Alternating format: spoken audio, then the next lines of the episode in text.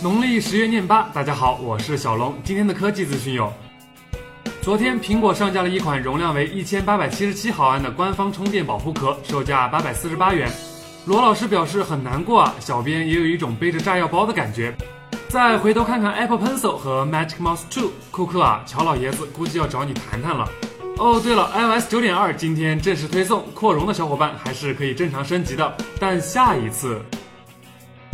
今天，Hyperloop Technologies 公司宣布，下月将开始测试超级高铁的推进系统，从静止加速到五百四十一公里每小时，只需要两秒钟。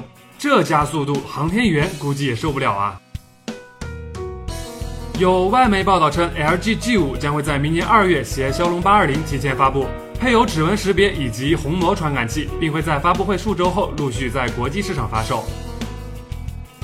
骁龙八二零越来越近了。近日就有网友爆出了小米五的安兔兔跑分高达十万零一千三百三十九分，果然是小米手机亩产万金，安兔跑分高过卫星啊！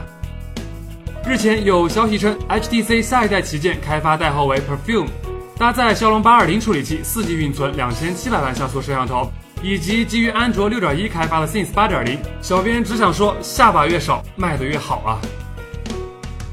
今日，乐视在京东众筹上线了一款运动相机劲趣，支持安卓和 iOS 系统进行遥控与下载图像，在 WiFi 关闭的状态下可以持续录制超过两小时。众筹价四九九元，看这货，楼上火腿肠作何感想呢？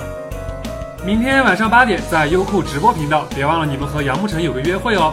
关注尾随的微信公众号，点击优酷直播，长按识别二维码抵达约炮地点。极简又有种，每天一分钟。